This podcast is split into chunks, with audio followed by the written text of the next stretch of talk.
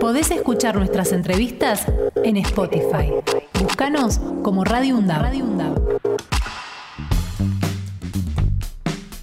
10 de la mañana, 33 minutos. Y bueno, una de las noticias que nos consternó en la jornada de ayer tiene que ver con lo que ocurrió en nuestro país hermano de Chile, ¿no? Que ganó el rechazo y rige todavía entonces la constitución de eh, Augusto Pinochet, de la dictadura militar chilena. ¿eh? El presidente Boric, de alguna manera, dijo que se va a comprometer a impulsar un nuevo proceso constituyente. Pero para hablar un poquito y profundizar sobre este tema, vamos a hablar con Juan Pablo Sangüesa, que es presidente de la Fundación Plebeya Militante del Frente Amplio.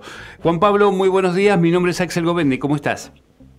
Hola, hola Axel, buen día. Aquí estamos, eh, nos hemos dormido poco, mm. hemos estado en muchas reuniones desde anoche, eh, el triunfo del, rechazo fue contundente, por tanto eh, la participación histórica, por lo demás 13 millones de chilenos concurrieron a las urnas, entonces es un momento también de reflexionar sin dejar de avanzar, por cierto, y hacer la autocrítica que corresponde, que me parece que es la incapacidad que tuvimos de hacer sentido a la, a la gran mayoría con el texto constitucional que perdió anoche. Juan Pablo, y, yo sé que eh, es poco tiempo para sacar un análisis profundo de lo que pasó, pero ¿qué, ¿qué, es lo que se intuye? ¿Por qué se rechazó esta constitución después de haber estado el estallido social de octubre del 2019? Bueno, primero yo creo que eh, era importante entender que el estallido de, 2019, que bueno que lo mencionas, no es, no fue un estallido de izquierda, ¿no? No fue un, no fue un movimiento donde la gente saliera a las calles a pedir más izquierda, queremos más izquierda en el gobierno, más izquierda en las decisiones. Queremos más dignidad, ¿no? Queremos menos corrupción se, logra delimitar una, una fractura en la sociedad que pone de un lado a la élite y de otro lado al pueblo, pero en la élite y en el pueblo encontramos elementos emancipadores y conservadores, elementos de izquierda y de derecha, por tanto, localizar en, en un plano binominal no eh, era muy difícil. Bueno, hay quienes lo hicieron así, parte de nuestro sector evidentemente también lo entendió así, y eh, eso redundó en que, por ejemplo, la campaña nuestra, la campaña de la prueba, tuviera como voceros principales parlamentarios, presidentes de partidos políticos, es decir, las instituciones más vilipendiadas desde 2019 a la fecha en nuestro país, mientras que la campaña del rechazo escondió, literalmente, escondió a Sebastián Piñera, escondió a José Antonio Castro, escondió a los presidentes de partidos políticos, y las vocerías las asumieron, entre comillas, ciudadanos comunes que tenían afiliaciones políticas, militancia en la derecha, pero que no eran representantes formales de esa institucionalidad tan vapuleada hoy por hoy en nuestro país. Entonces, primero, en, en, en términos estéticos y comunicacionales, tuvimos una incapacidad de entender el momento político y creer que efectivamente lo que la gente quería era esta institucionalidad renovada eh, de cara a la, a la gente. Parece que no era ese el camino. Pero por otra parte también es importante eh, entender el cómo eh, se abandonó también la disputa de los sectores populares. Hoy, hoy básicamente lo que tenemos son ocho comunas en la región metropolitana que votaron a, donde ganó la prueba, ocho de 52 comunas. O sea, ocho de 52. Sí, sí, en la región metropolitana. Entonces, es bien difícil sostener eh, el relato de que eh, el rechazo era una propuesta de una derecha eh, de, acaudalada económicamente, sino que efectivamente fue una propuesta que, le, que, logró hacer sentido, o el miedo también logró movilizar a una gran cantidad de gente. Entonces, en ese sentido, eh, yo creo que el, el, camino que debiésemos seguir, bueno, es continuar con el proceso constituyente. Me parece que nadie ha puesto en dicho que eh, queremos un, un, cambio estructural en nuestro país, sino que no les parecía correcto en la propuesta que se presentó.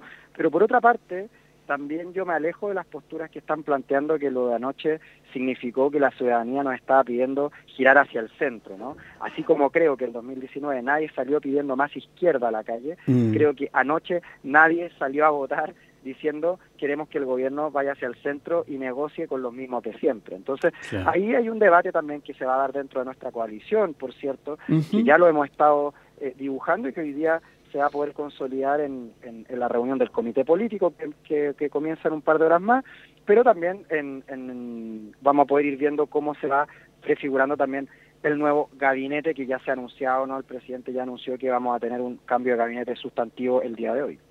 Estamos charlando con Juan Pablo Sangüesa, que es presidente de la Fundación Plebeya Militante del Frente Amplio de Chile. Eh, Juan Pablo, eh, a ver, refrescame esto porque tengo entendido de que en algún momento se hizo una encuesta acerca de la constitución pinochetista y que había un, no sé, pero e, era muy grande el porcentaje que decía que no la quería, es decir, un 80% contra un 20%, poner, una cosa así, ¿no? E, esto, esto fue así. Y, entendiendo que la gente no quiere la constitución actual, este, se le presentó una nueva constitución, una carta orgánica que de alguna manera ampliaba los derechos. Yo entiendo lo que vos me planteás, pero ¿qué, qué, fue, ¿qué fue para vos el detonante? Medios de comunicación, eh, partidos de derecha que empezaron a, pugnar y a meter miedo a la gente por lo que se iba a hacer. ¿Qué, lectura rápida podés hacer de esto? Sí, yo creo que nos, nos faltó calle. Eh, literalmente ah. eh, pensamos que bastaba hablarnos entre los convencidos, pensamos mm. que, que bastaba tener la razón. Y en política sabemos hace mucho tiempo que no basta con tener la razón, sino que, basta con ganar. En política, la, eh, no es mejor político quien tiene más, más verdades, sino quien logra ganar esas verdades. Entonces, eh, hoy día nosotros podríamos haber tenido la razón de nuestro lado, podríamos haber tenido efectivamente una consolidación de derechos sociales inéditos en nuestra, en nuestra historia republicana, pero no ganamos. Por tanto, la razón finalmente en, en democracia y cuando uno valora la soberanía popular, tanto cuando te gusta como cuando te disgusta la decisión soberana, eh, es así. Y, hoy yo creo que ese fue uno de los factores determinantes, porque los medios de comunicación, evidentemente, y, creo que en Chile necesitamos una ley de medios urgente, porque hubo, eh, no solo no hubo imparcialidad, que me parece que es imposible pedirle imparcialidad a un medio de comunicación, no, creo que esté mal que un medio de comunicación no sea imparcial, sino que era obscena la campaña que hacía en contra eh, el apruebo desde los medios de comunicación hegemónicos, hay que decir, porque también hay medios independientes que están empujando por, por mostrar la otra cara de Chile, pero pero en términos generales eh, es indesmentible aquello. Pero nosotros también llegamos hasta acá con todos los medios en contra. O sea, eh, nosotros llegamos con Gabriel Boric al gobierno, llegamos a tener eh, una, una decena importantísima de representantes en el Parlamento, una cantidad importantísima de alcaldes y concejales en todo Chile y gobernadores con todos los medios de comunicación en contra. Por tanto, ¿qué, ¿Cuál es la diferencia? No? Eh, no, están más en contra ahora que lo estaban hace un tiempo. No, claro. los, medios de comunicación de hoy día son los mismos que cuando salió eh, una cantidad importante de chilenos y chilenas a las calles a protestar el 19, el 18 de octubre de 2019, decían que éramos todos delincuentes. Entonces, eh, ¿por qué ahora sería distinto? Yo creo que también ahí hay un, cierto germen elitista muchas veces en nuestro sector, donde creemos que la gente o es tonta o es incapaz de tomar decisiones políticas. Eh, y por tanto damos por hecho que sus posiciones políticas están de este lado y que por tanto lo que tienen que hacer eh, es eh, darse cuenta que tenemos la verdad revelada. Bueno, parece que la verdad no estaba tan revelada, parece que la gente tampoco era tonta, sino que nosotros estábamos con una incapacidad absoluta de poder entender el momento político que estamos viviendo, un momento político donde 2019 sale la gente a impugnar a toda la casta política, luego 2020 tenemos un plebiscito donde tú muy bien decías, la gran mayoría del país dijo no queremos esta, la constitución actual, luego tenemos una elección presidencial donde por primera vez en la historia no una fuerza que no pertenece al binominal o, al duopolio logra eh, llegar al, gobierno en un país presidencialista no y, y, luego tenemos una elección parlamentaria donde la derecha logra tener también eh, una importante representación en el Parlamento. Y anoche este rechazo. Entonces, uno podría decir, bueno, quizá el pueblo de Chile se levanta un día de izquierda, otro día de derecha. Yo no lo creo así. Creo que eh, eh, esas náuseas ideológicas muchas veces de, de, una perspectiva más elitista y académica nos impide ver efectivamente la realidad concreta mm. eh, que se está dando en las calles de Chile, donde no tuvimos la capacidad de darle certezas, no tuvimos la posibilidad de movilizar esperanzas y no, no fuimos capaces de lograr llegar a todos los hogares de nuestro país eh, dejando claro que esta constitución garantiza derechos. Me, parece una autocrítica muy interesante la que estás haciendo, Juan Pablo. Y por último, quería preguntarte, bueno, ¿cómo sigue la cuestión? Eh, tengo entendido de que hay muchas reuniones, ¿no? Vos decías al comienzo de la nota que estaban reunidos, que venían prácticamente sin dormir del trabajo constante de lo que están haciendo. ¿Qué es lo que continúa de aquí en más?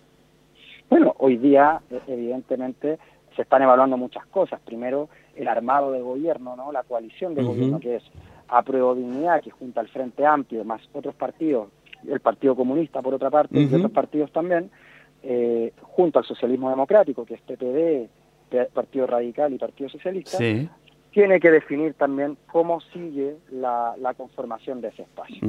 Creo que también es importante comenzar a prefigurar un, espacio dentro del, mismo de la misma coalición de gobierno a la cual yo pertenezco, donde podamos ir pujando evidentemente con esta autocrítica y que esto no signifique, bueno, perdimos anoche, le entregamos todo a los mismos de los 30 años, ¿no? La gente salió también muy clara a decir, no son 30 pesos, son 30 años. Claro, exacto. los de los 30 los de los 30 años se, nos están metiendo por la puerta de la cocina y quieren entrar hasta el comedor. Yo creo que eso también es importante ponerle ponerle límite. Pero además también en términos generales el proceso constituyente sigue. El plebiscito no pone término ni comenzó un proceso eh, constituyente en Chile y por tanto lo que tenemos que ver ahora es de qué forma lo continuamos. Y lamentablemente ganó la opción que daba menos garantía respecto de la forma, porque sabíamos que si ganaba el apruebo podíamos reformar el texto que legítimamente no les gustaba a todos, pero hoy día ganando el rechazo la única certeza que tenemos es que la constitución de Pinochet está vigente eh, y dependemos de la voluntad de, los, de la oposición para querer dialogar hoy día cuando tienen también todas las de ganar, ¿no? O sea, que tuvieron un triunfo contundente y que hoy se materializa, por ejemplo, en que decidieron no asistir a la reunión convocada por el gobierno, los partidos de derecha, y eso nos va mostrando también que la capacidad de diálogo que mostraban en la campaña del plebiscito duró hasta noche. Claro, claro. Bueno, obviamente se ha reforzado, digamos, la idea de esta derecha, ¿no? Lamentablemente. Bueno, esperemos que, pronto se llegue a una solución y que evidentemente se transforme una carta magna como es la de Pinochetista y que por favor vuelvan los derechos, ¿no? Que tanto se ha sacrificado en, en, esa revuelta, en esos estallidos sociales que han dejado realmente una, una impronta muy especial en todo el pueblo chileno. Eh, Juan Pablo, yo quería este, saludarte y agradecerte por este ratito que nos has dado. Sé que estás con mucho trabajo, este, vienen días muy largos. Te mandamos un abrazo y, bueno, más allá de, haber perdido, felicitaciones por el trabajo que se viene haciendo, ¿no? Esta es una expectativa que toda la región está teniendo, ¿no? Con los nuevos vientos que están soplando. Así es, así es, muy importante lo, que planteas y, para nosotros también entendemos que no somos ni los primeros que queremos avanzar y emanciparnos, ni somos los primeros en, tener estas derrotas y en ese sentido ha sido muy inspirador, al menos en mi caso, poder leer al ex vicepresidente de Bolivia, Álvaro García Linera, que nos, nos dice siempre que la, la, la vía de un revolucionario se nos va en levantarnos, caernos, volver a levantarnos, volver a caernos y volver a levantarnos nuevamente. Me parece que esa es una clave ideológica muy importante para levantar la moral en estos tiempos y entender que nada está perdido y que tenemos que seguir poniendo el cuerpo y el corazón en el cambio en Chile. Y que la lucha continúa. Juan Pablo, un abrazo grande, muchas gracias. Abrazos.